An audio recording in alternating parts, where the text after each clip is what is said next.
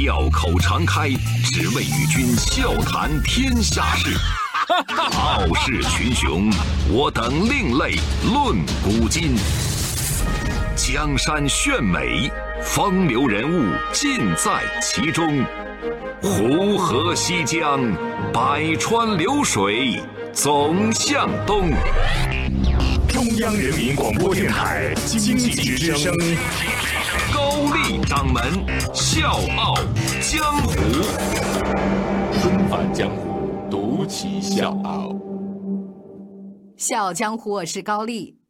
前任美国总统奥巴马离开白宫那天，他指定没想到，两年以后哥重出江湖，被世人关注，居然是一种新的身份——电影制片人。更让人想不到的是，他拍的这个电影讲的是一个中国企业家的故事。或者咱换另外一个说法，讲的是一个中国企业家让美国工厂重生的故事。这位中国企业家名字叫曹德旺，我们的《笑傲江湖》也讲过他的传奇经历：九岁上学，十四岁被迫辍学，白手起家创立中国第一、世界第二的汽车玻璃供应商福耀玻璃集团，累计捐献的财富达到八十亿元，所以被称作是中国首善。那讲到这儿，大家也许就有一个大大的问号了：曹德旺和美国前总统奥巴马，他们之间到底是一个什么样的关系？为什么会有这样的渊源呢？那这样，容我呢到录音间外面喝上一口水啊！我先给大家讲一讲这电影，因为想知道这个答案，我们必须讲这个电影，从电影里面寻找答案。纷返江湖，独起笑傲，高丽掌门笑傲江湖。敬请收听。这部纪录片名字叫《美国工厂》，讲述的是一个中国企业家在美国投资重新开厂，给了一间濒临倒闭的工厂二次生命。中国人和美国人共同工作，克服各种文化差异和矛盾，最终和睦相处，因全球化而受益的故事。其实，在二零一九年年初，这部电影呢就在圣丹斯国际电影节。呃，我要特别给大家备注一下，这个电影节呢是全球首屈一指的独立制片电影节。在这个电影节上首映，呃，获得了美国纪录片单元最佳导演奖。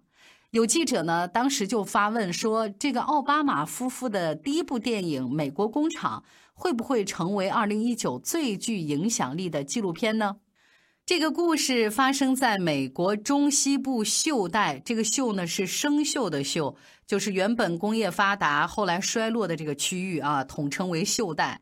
呃，是在中西部锈带俄亥俄州戴顿市这个地方，曾经是通用汽车的厂区，因为汽车制造业兴旺发达。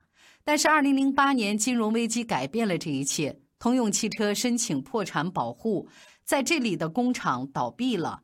将近三千人失业了，这个地方的经济也因此衰落，甚至有很多人自杀。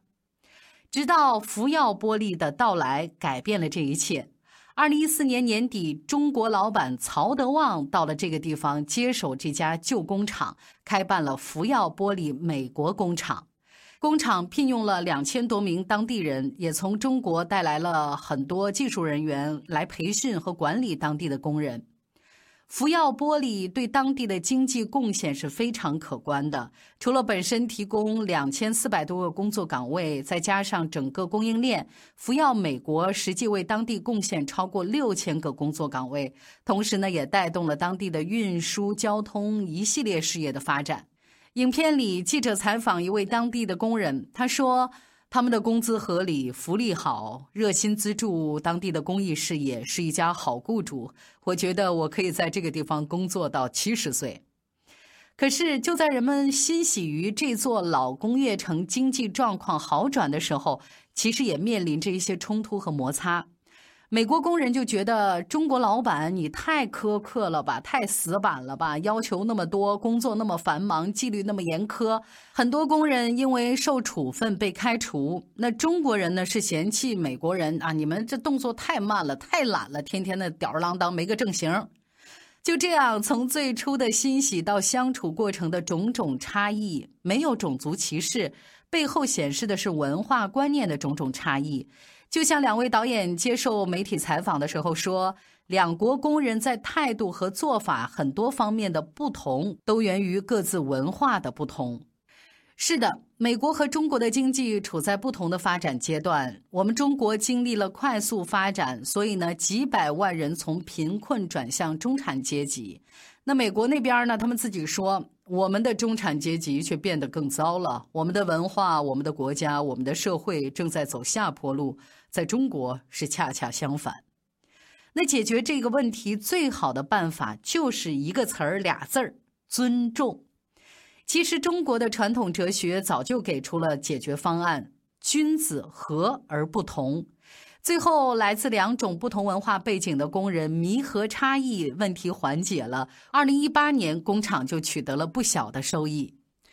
这个故事作为新闻，曾经被新华社报道过。那其他国外的媒体呢，也说。美国工厂聚焦的不只有美国铁锈带地区的经济困境，还有中国企业家曹德旺带来的希望。我想说，希望对于曹德旺，或许就是他白手起家到创立自己的玻璃帝国的永不言弃吧。福耀玻璃集团创始人曹德旺是一位真正白手起家的中国企业家。一九四六年，曹德旺出生在福建。九岁上学，但是因为家里太穷了，五年以后他被迫辍学。凌晨三点，曹德旺从床上爬起来，用自行车驮着一筐水果到八十里外的福清县城，买了镇上没有的水果，再骑回高山镇去卖。这么一来一回，这一天他可以赚两块钱，而这两块钱是这一家人好几天赖以生存的基础。那一年，曹德旺只有十四岁。在街上卖过烟丝儿，贩过水果，拉过板车，修过自行车，经年累月，一日两餐，食不果腹，在歧视的人的那个白眼之下艰难的谋生。所以幼年生活的艰辛，让曹德旺很早的就尝遍了人间冷暖。别的孩子背着书包上学的时候，曹德旺是背着水果跟小商小贩儿去讨价还价。别的孩子在外面玩，曹德旺要抓紧时间早早的睡觉，因为第二天还有更繁重的劳动要等着他。妈妈心疼的眼泪，还有歧视者的那些不屑的目光，没有让曹德旺成长为一个懦弱的、自卑的孩子，反而呢，让他坚信一定要用辛勤的劳动改变自己的生活，改变自己的命运，也让他在心里埋下了以后做慈善的种子。三十岁以前，为了谋生，曹德旺种过白木耳，当过水库工地的炊事员，当过修理员，还做过农场的这个技术员，呃，倒卖过果树苗，他各种买卖都做过。一直到一九八三年，曹德旺用那几年辛辛苦苦攒下来的钱，承包了高山镇异形玻璃厂，这是一家年年都亏损的乡镇小厂。财富越来越多，可是曹德旺从来都没有忘了那个曾经背着水果往返几十公里的少年。捐建学校、设立助学基金、灾区救援，从一九八三年第一次捐赠以来，曹德旺已经累计捐出了八十多亿元人民币。他说：“拥有财富其实也是背负责任，捐了就卸下了重担，反而一身轻松。”其实，曹德旺第一次成为外界焦点，就是被全球关注。呃，是在他强硬的打了加拿大、美国两个反倾销案，而且是大获全胜之后的事儿了。二零零一年年底，中国加入世界贸易组织没多长时间，加拿大国际贸易法院向包括福耀玻璃在内的中国汽车玻璃行业发起反倾销调查。当时遭遇加拿大反倾销调查，我第一个想法就是卖不卖玻璃是小事儿，但是绝对不能让他们颠倒黑白、是非不分，被人弱肉强食，必须要主动积极应诉。所以曹德旺专门成立了一个反倾销应诉办公室，而且派出了一个工作小组到加拿大国际贸易法院参加公开听证。二零零二年八月三十号。历时八个多月的艰苦应诉，加拿大国际贸易法庭裁定，中国汽车玻璃行业在加拿大的销售不构成侵害。福耀玻璃的胜诉成为中国反倾销第一案的代表。就在曹德旺开展反倾销应诉的同时，美国也开始对福耀玻璃进行反倾销调查。二零一二年二月份，美国商务部裁定福耀挡风玻璃在美国的倾销幅度是百分之十一点八。要知道，在这个之前，曹德旺呢一直对美国的印象挺好的。呃，美国这不是一直号称是公平、充分市场经济吗？他觉得哎还不错。可是这样的裁决让他很难相信，羞辱、蔑视尊严，各种各样复杂的情感瞬间就涌上心头。我打输了也是赢，我要告诉全世界，美国人到底是怎么回事儿。在曹德旺的指挥下，福耀兵分两路，在申请复审的同时，向美国国际贸易法院起诉美国商务部。他说：“花再多的钱也不在乎，但中国人的骨气不能不在乎，打一定要打赢。”二零零五年，历时三年多的时间，花费了一亿多元，曹德旺终于带着福耀团队打赢了这场震惊世界、旷日持久的官司。福耀玻璃也成为中国第一家状告美国商务部并且胜诉的企业。二零零六年，美国商务部部长访问中国的时候，点名说想见曹德旺，还邀请他去大使馆参加 party。用一位媒体人的话讲。和加拿大、美国开战是曹德旺从商生涯中最气势磅礴的一幕。现在谈到整个反倾销应诉过程，曹德旺显得很轻松。他说：“一个企业里最好当的其实就是老总，就是总裁。你看，我每天晚上十点睡觉，几百公斤的应诉文件表格呢，都是应诉反倾销小组加班熬夜完成的。”不过，像换律师、增加酬劳这样的决定，还是需要曹德旺定夺的。加拿大和美国的两场官司累积起来的律师费用超过了三百万美元。面对高额的律师费，曹德旺说过这样一句话：“都三拜九叩了，也不差这一哆嗦。律师要请就一定请最好的，为中国人造一片自己的玻璃。”这是曹德旺最喜欢对媒体说的几句话之一，也是在福耀集团刚成立的时候，曹德旺定的目标。在一九八四年，曹德旺呢去武夷山玩，给母亲买了一根拐杖。他拿这个拐杖的时候，就把拐杖抡起来往肩上扛，就准备走。结果旁边一个开日本车的司机看了之后，就赶紧说：“哎，你小心点啊！你别别别这么就抡着走，你别把我的车玻璃给我碰碎了，你可赔不起，这几千块钱一块呢。”曹德旺一听就觉得不可思议，哎，我就是做玻璃的，我怎么不知道这玻璃有这么贵呀？后来一打听才知道，这汽车上的玻璃是日本进口的。二十世纪八十年代初，在国内的汽车维修市场，一块从日本进口的汽车玻璃要一两千块钱。曹德旺说：“咱国家那个时候落后啊，那日本人就欺负我们呗。”他能卖这样的价钱，就是因为看不起你中国人，觉得中国人做不出这样的东西，所以以不友好的价格在中国市场出售。就这个现象，让曹德旺受了刺激了。同时呢，他也看到了一个巨大的市场。我知道了自己应该去干什么，我要去做汽车玻璃。中国人应该有一块自己的玻璃，应该有一片从自己的玻璃看出去的天空。后来，曹德旺把自己的这个心思呢，换了一种更艺术的说法，就是为中国人造一片自己的玻璃。这之后，三十八岁的曹德旺迅速的把主业转向了汽车玻璃。他到上海耀华玻璃厂买回来图纸、安装设备。尽管中国当时的汽车工业还很落后，产品大部分呢都是用于汽车维修领域，可是工厂当年的盈利就已经到了七十万元。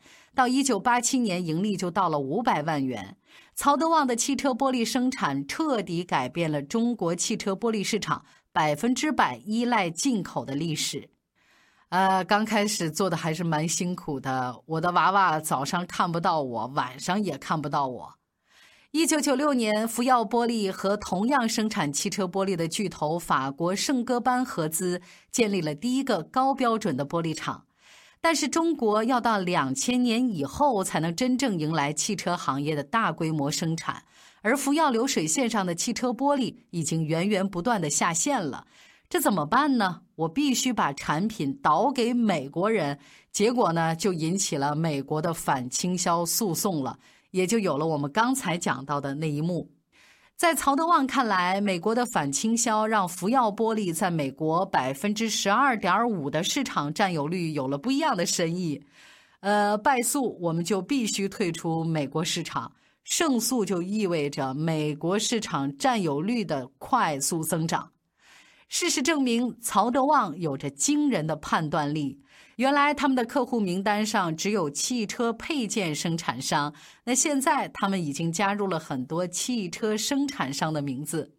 二零零三年，就在曹德旺如火如荼的应诉反倾销的时候，位居世界汽车制造行业先导地位的美国 PPG 的总部高层罗杰卡洛夫邀请曹德旺访问比兹堡。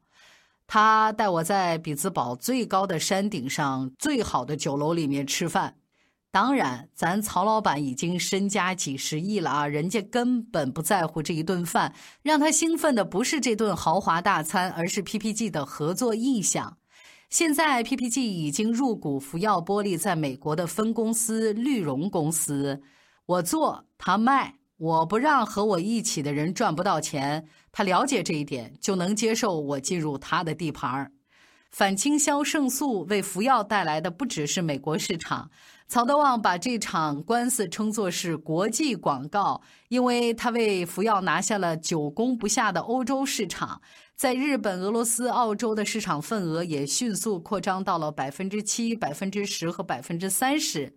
同时，反倾销胜诉也为福耀玻璃带来了国际公司的待遇。在美国花旗银行、法国里昂银行、日本三菱银行，曹德旺贷款都是不需要担保的。二零零五年六月，对于曹德旺和福耀来说是个特别的月份，因为在这个月，福耀中了德国奥迪的标，自此融入了奥迪的全球采购网络。德国人这次很给我们中国人面子，第一部奥迪 A 六车在中国落地，一落地，福耀玻璃也就跟着落了地。整车都是福耀的玻璃，这也就是说，他承认了咱中国汽车玻璃工业已经和世界同步了，这是一个里程碑。在竞争激烈的国际市场上，福耀玻璃成功挺进了国际汽车玻璃的配套市场。目前，福耀玻璃占据了国内市场大概百分之七十的份额，全球将近百分之二十的份额，为宾利、奔驰、宝马、福特、丰田、通用全球八大汽车厂商供货。在美国、德国和俄罗斯都有自己的工厂。二零零九年六月九号，曹德旺获了一个奖，这个奖是安永全球企业家大奖。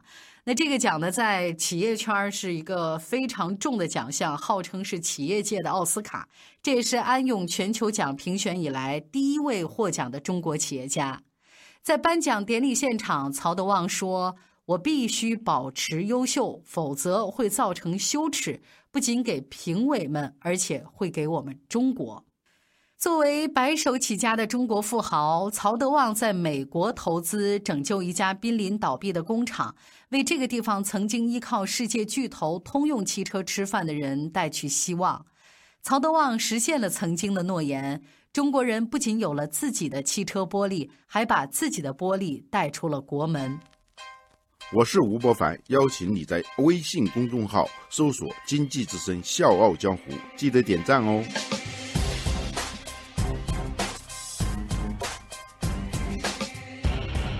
这就是我们今天《笑傲江湖》要讲的故事，这就是美国工厂的故事，也是为什么美国前总统奥巴马会拍中国企业家，会拍曹德旺。从被日本垄断到研发出中国自己的汽车玻璃，从亦步亦趋追逐国际化的浪潮，到走出国门，给别的国家经济带去活力。就像现如今的华为遭遇贸易壁垒之后，用自己的实力崛起一样，曹德旺带去的希望，其实也是祖国一路强大的见证。可能这一切都可以归结成一句话，就是“祖国强大了，真好”。小江或是高丽，明天见。江河是向海的路，每个浪花都向往。阻拦的教室正好变礼物，让脚步更无拘无束。命运该不该重复？挑战能不能改变？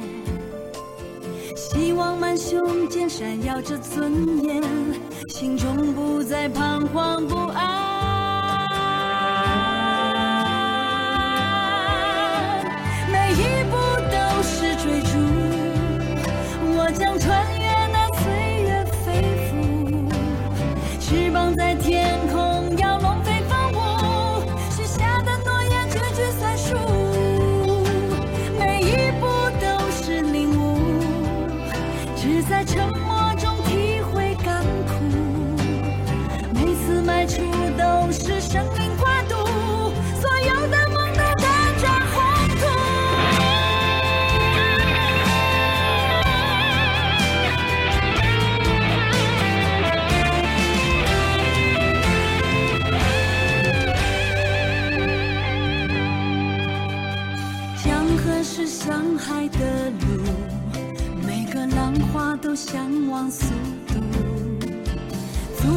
消失正好变礼物，让脚步更无拘无束。